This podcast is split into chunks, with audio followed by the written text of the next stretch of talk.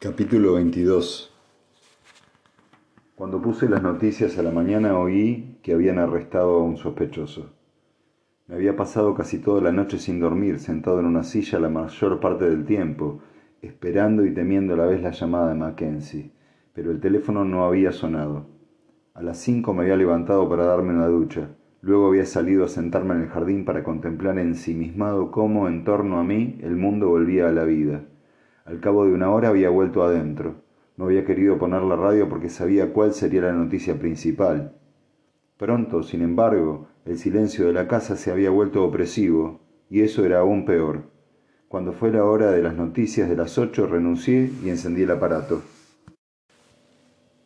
De todos modos no esperaba oír nada que no supiera. Estaba a punto de prepararme un café y aunque el sonido del grifo llenando la cafetera no me dejó oír los primeros segundos de boletín, alcancé a distinguir las palabras arrestado y sospechoso. Cerré el grifo a toda prisa, cuya identidad no ha trascendido, aunque la policía ha confirmado que un vecino fue arrestado anoche con relación al secuestro de la maestra de escuela Jenny Hammond. El locutor pasó entonces a la noticia siguiente. ¿Y qué hay de Jenny? Tenía ganas de gritar. Si habían detenido a alguien, ¿cómo no la habían encontrado? Me di cuenta de que todavía tenía la cafetera en la mano. La solté sobre la pila y cogí el teléfono. Vamos, contesta, imploraba tras marcar el número de Mackenzie. Sonó varias veces y justo cuando creía que iba a activarse el buzón de voz, contestó. ¿La han encontrado? Pregunté sin darle tiempo que dijera nada. ¿Doctor Hunter? ¿La han encontrado? No. Oiga, ahora no puedo hablar. Le llamo enseguida. No me cuelgue. ¿A quién han detenido? No puedo decírselo.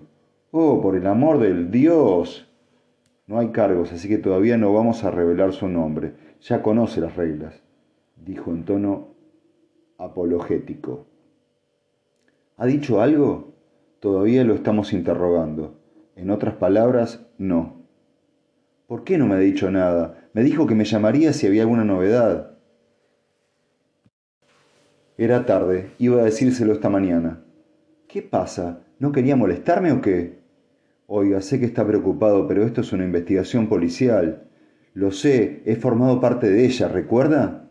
Le informaré en cuanto pueda. Por el momento estamos interrogando al sospechoso. Es todo cuanto puedo decirle. Reprimí el impulso de ponerme a gritar. Mackenzie no era de los que ceden a las amenazas. Por la radio han informado de que era un vecino, dije haciendo todo lo posible por mantener la compostura. Lo que quiere decir que, le guste a usted o no, pronto todo el pueblo sabrá quién es, así que terminaré enterándome. Bastará con hacer cábalas durante un par de horas. De pronto sentí que ya no me quedaban energías para discutir. Por favor, necesito saberlo. Vaciló. No dije nada, preferí esperar a que él mismo se convenciera. Espere, dijo soltando un suspiro. Tapó el auricular con la mano. Supuse que estaría con alguien y que querría asegurarse de que nadie lo oyera. Cuando volvió, hablaba entre susurros. Esto es estrictamente confidencial, ¿de acuerdo? No me molesté en contestar. Es Ben Anders. Había contemplado la posibilidad de que fuera algún conocido, pero no él. ¿Doctor Hunter? ¿Sí ahí? preguntó Mackenzie. Ben Anders, repetí desconcertado. Alguien vio su coche cerca de la casa de Jenny Hammond a primera hora de la mañana el día de la desaparición. ¿Eso es todo? No, no es todo, replicó. En el maletero encontramos material para preparar trampas, alambres, cizallas, madera para estacas. Es guarda de la reserva, puede que utilice todo eso para trabajar. Entonces, ¿qué hacía su coche delante de la casa de Jenny Hammond?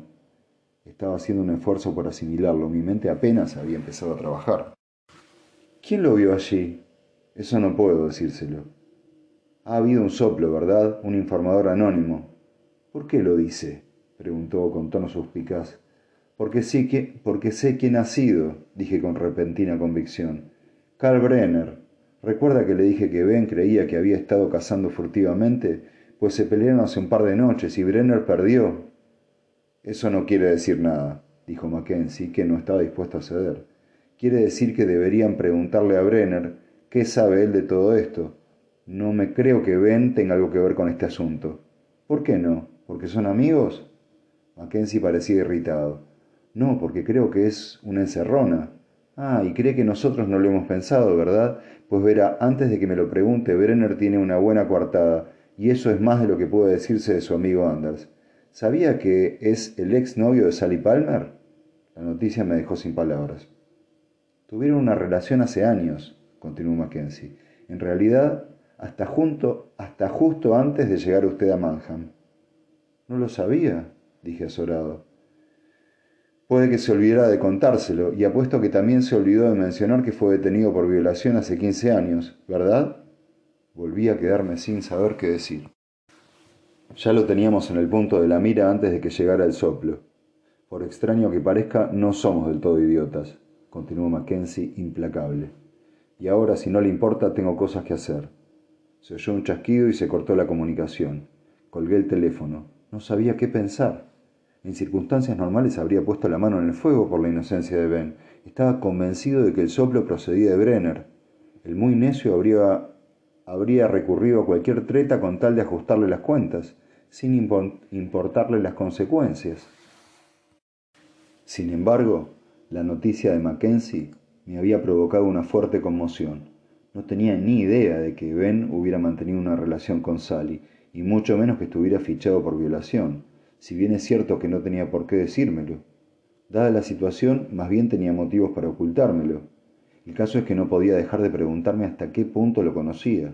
El mundo está lleno de gente que insiste en que la persona que ellos conocen no puede ser un asesino. Por primera vez me pregunté si no sería yo también uno de esos ingenuos.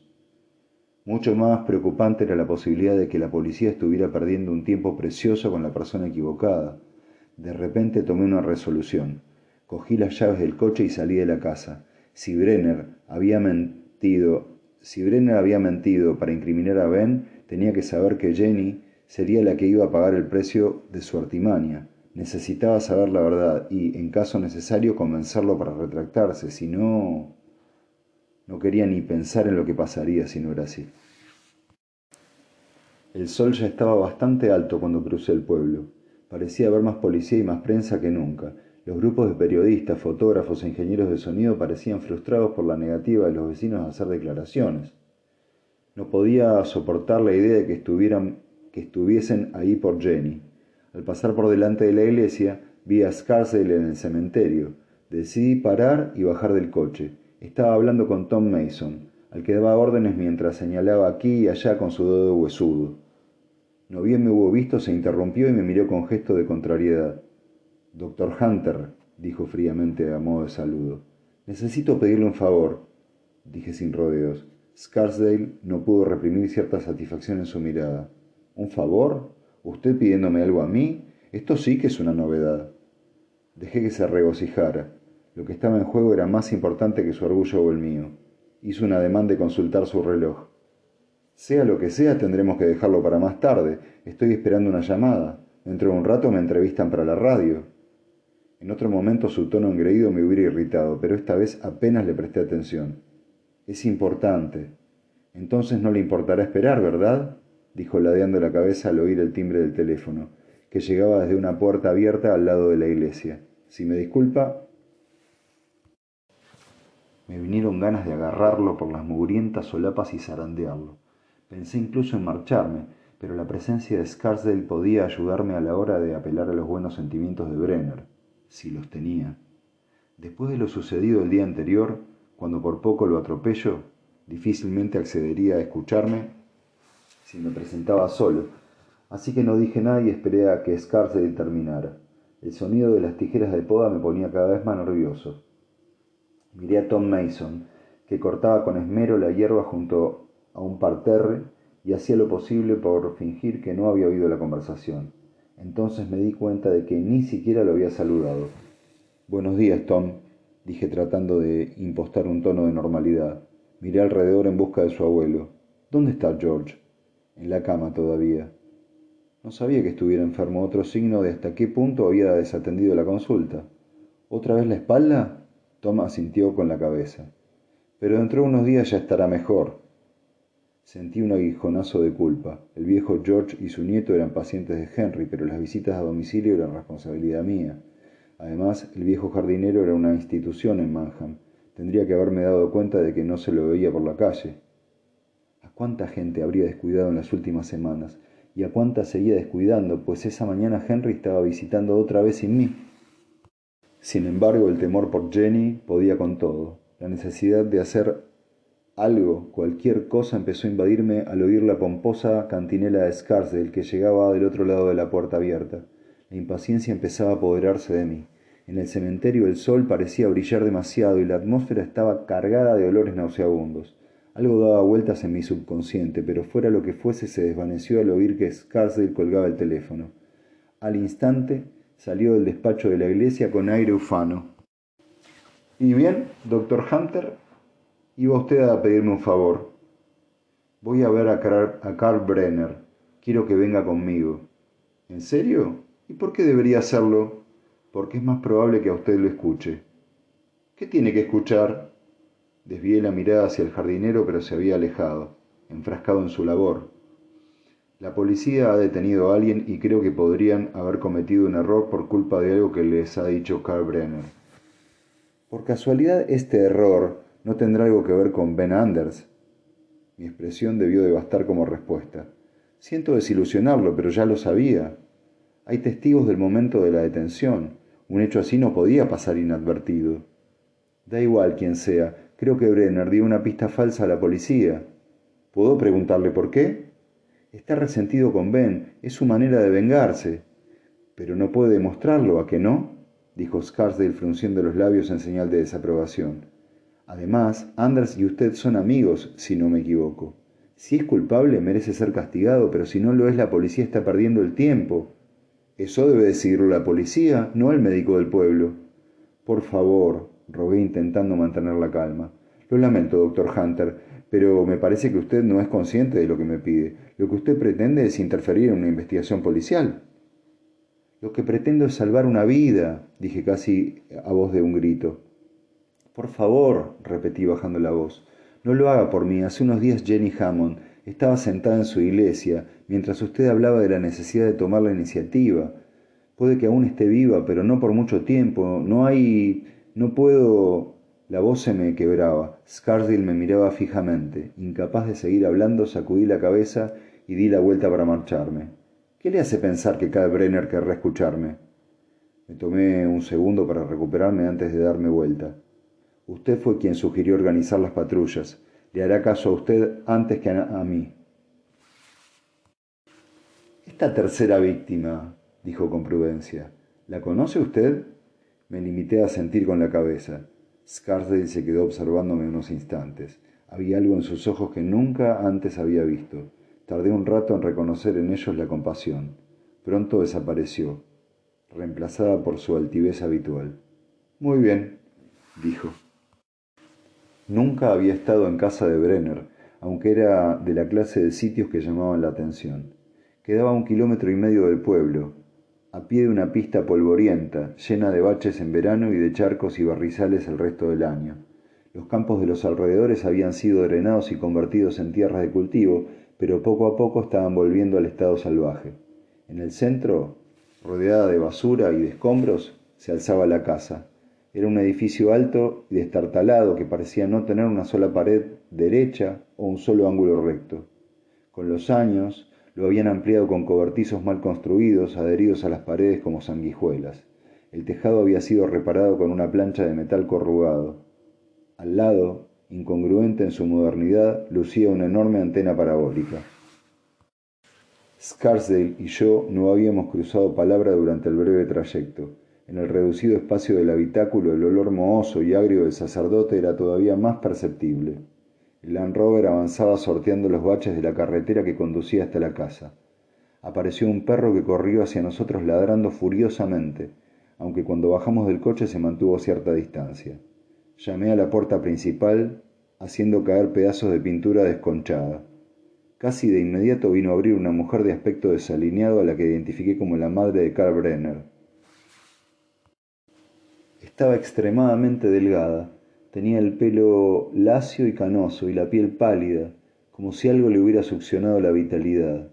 Era viuda y dada la naturaleza de la familia que le había tocado sacar adelante, es probable que así fuera. Pese al calor, llevaba un vestido medio desteñido y una chaquetilla de punto tejida a mano.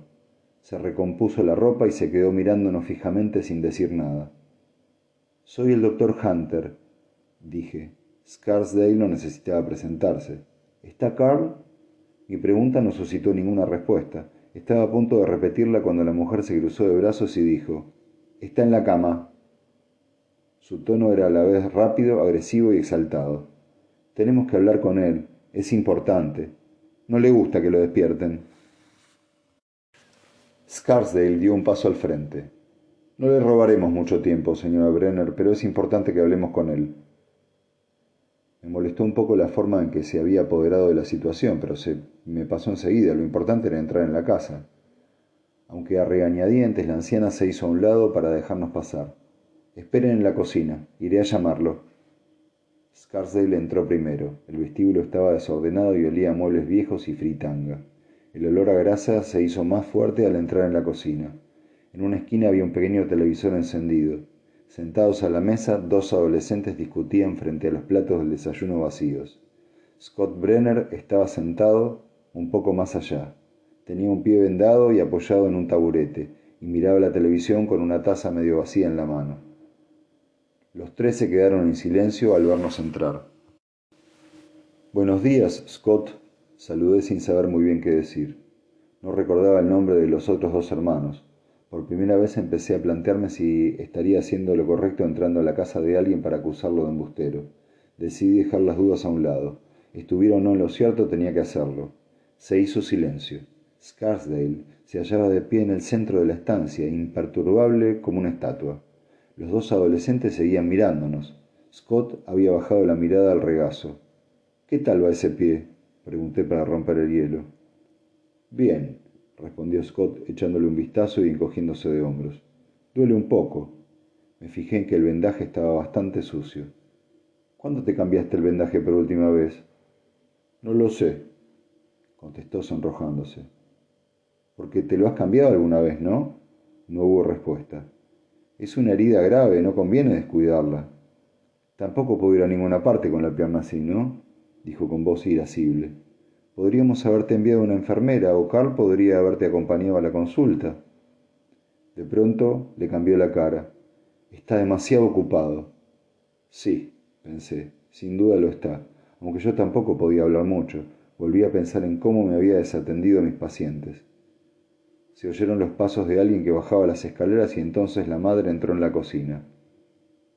Melissa, sin.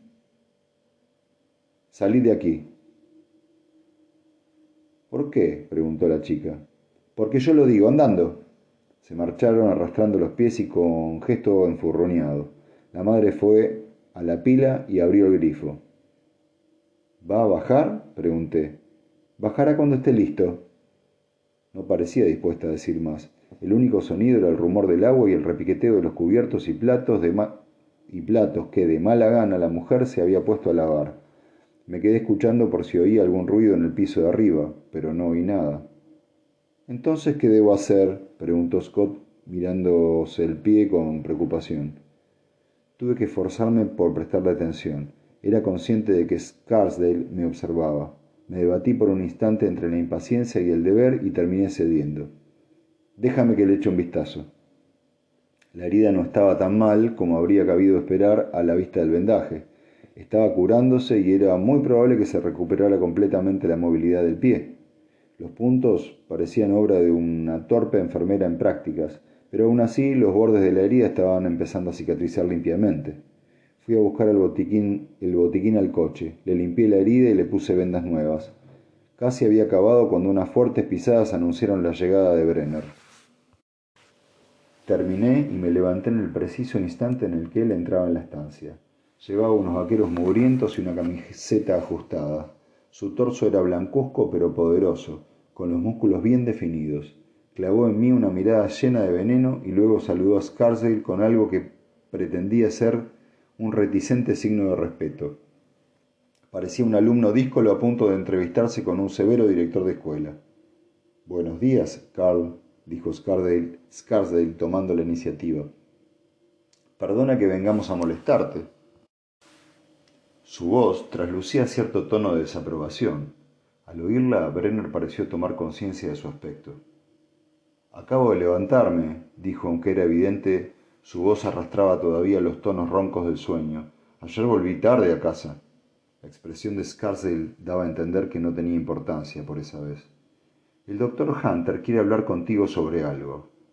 Brenner no se molestó en disimular su hostilidad y mirándome fijamente dijo, ¿Y a mí qué carajo? Pero se contuvo. ¿Por qué debería interesarme? Lo que tenga para decirme.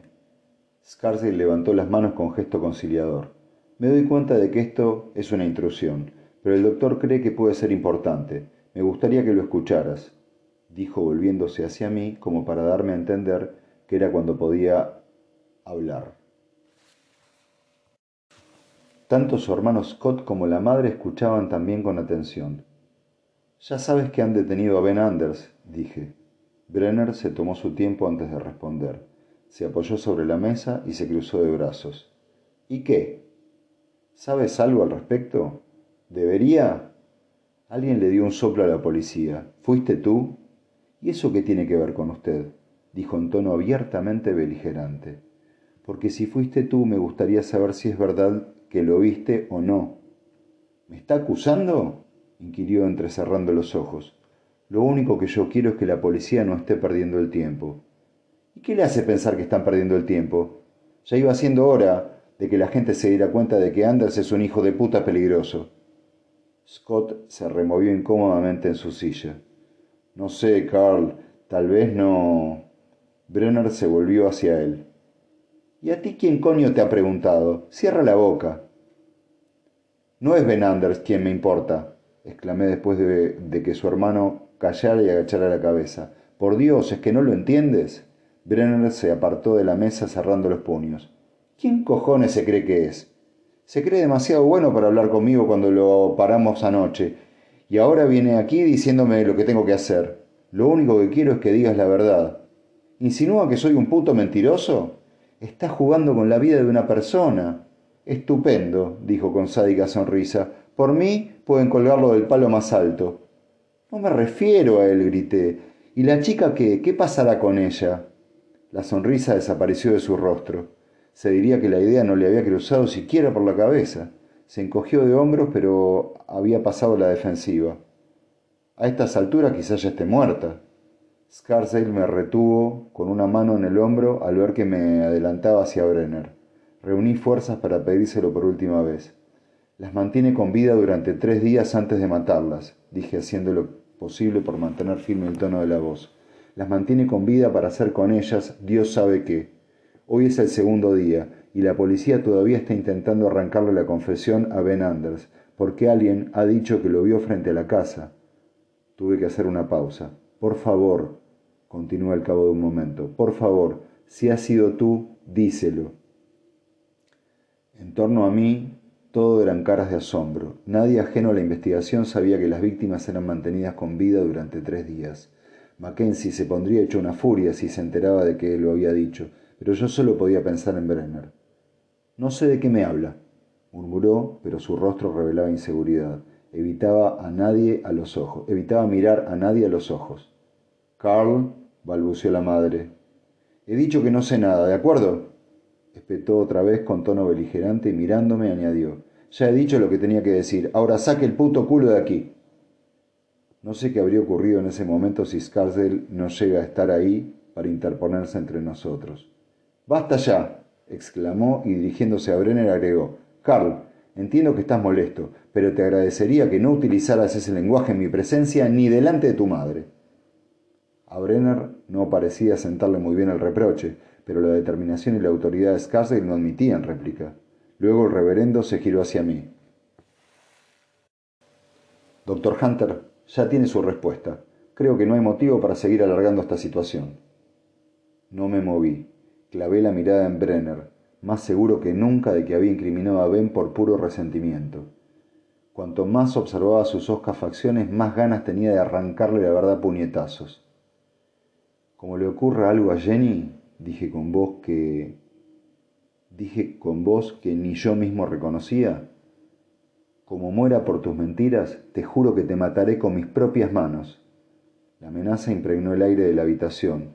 Noté que Scarsdale me agarraba por el brazo y tiraba de mí en dirección a la puerta. Vámonos, doctor Hunter. Me detuve al pasar junto a Scott Brenner. Estaba lívido y me miraba con los ojos muy abiertos. Scarsdale volvió a tirar de mí hacia el vestíbulo. Volvimos al Land Rover en silencio. Fui incapaz de articular palabra hasta que llegamos a la carretera del pueblo. Miente. Si hubiera sabido que iba a perder los papeles de esa manera, tenga por seguro que no habría consentido en acompañarlo. Contestó Scarsdale acalorándose. Su comportamiento ha sido vergonzoso. ¿Vergonzoso? repetí mirándolo atónito. Ha incriminado a un inocente sin importarle las consecuencias. No tiene pruebas. Oh, por favor, usted estaba delante, lo ha visto todo. Lo único que he visto es a dos hombres perdiendo los estribos. No puedo creer que esté hablando en serio. ¿Me está diciendo que no cree que Brenner haya dado el soplo a la policía? No es de mi incumbencia juzgar eso. No le estoy pidiendo que juzgue. Venga conmigo y dígale que cree que deberían hablar con él. Se tomó un tiempo antes de contestar y cuando lo hizo no me dio una respuesta directa. Antes he dicho que las víctimas no eran antes ha dicho que las víctimas no eran asesinadas enseguida. ¿Cómo lo sabe? Vacilé por costumbre, aunque ya me daba igual explicárselo, ya no tenía importancia, porque yo examiné los cuerpos. ¿Cómo que usted? preguntó volviendo la cabeza hacia mí sorprendido. Soy experto en esa clase de cosas. Quiero decir que lo era antes de venir aquí. Scarsdale necesitó un instante para asimilar el dato. ¿Quiere decir que usted participa en la investigación? Solicitaron mi ayuda, sí. Vaya. Por su tono era evidente que la noticia no era de su agrado, o sea que ha preferido mantenerlo en secreto. Trabajamos con material sensible, no son temas que uno disfrute comentando. Desde luego, después de todo no somos todos más que un atajo de pueblerinos. Espero que se haya divertido con nuestra ignorancia. Sus mejillas habían cobrado color. Me pareció que más disgustado lo que, más que disgustado, lo que estaba era furioso. Por un instante su reacción me dejó, me dejó descolocado, pero enseguida comprendí. Hasta entonces había disfrutado de una posición preeminente en el pueblo, se veía a sí mismo como el líder de Manham, y de pronto acababa de descubrir no solo que otra persona había desempeñado un papel destacado, sino que había tenido acceso a información que a él le estaba totalmente vedada. Era una patada a su orgullo, peor aún, a su ego, las cosas no son así, dije. ¿No? Qué curioso que me lo diga precisamente ahora que quiere algo de mí. Qué ingenuidad la mía, pero le aseguro que no volverá a tomarme el pelo. Aquí nadie le está tomando el pelo. Si le he ofendido le pido disculpas, pero lo que está en juego es más importante. Tiene toda la razón, y a partir de ahora puedo estar seguro de que delego en los expertos, dijo dando a la palabra un énfasis mordaz, después de todo no soy más que un humilde sacerdote. Necesito su ayuda, yo no puedo. Me parece que ya no tenemos nada más que decirnos, cortó él. El resto del trayecto transcurrió en silencio.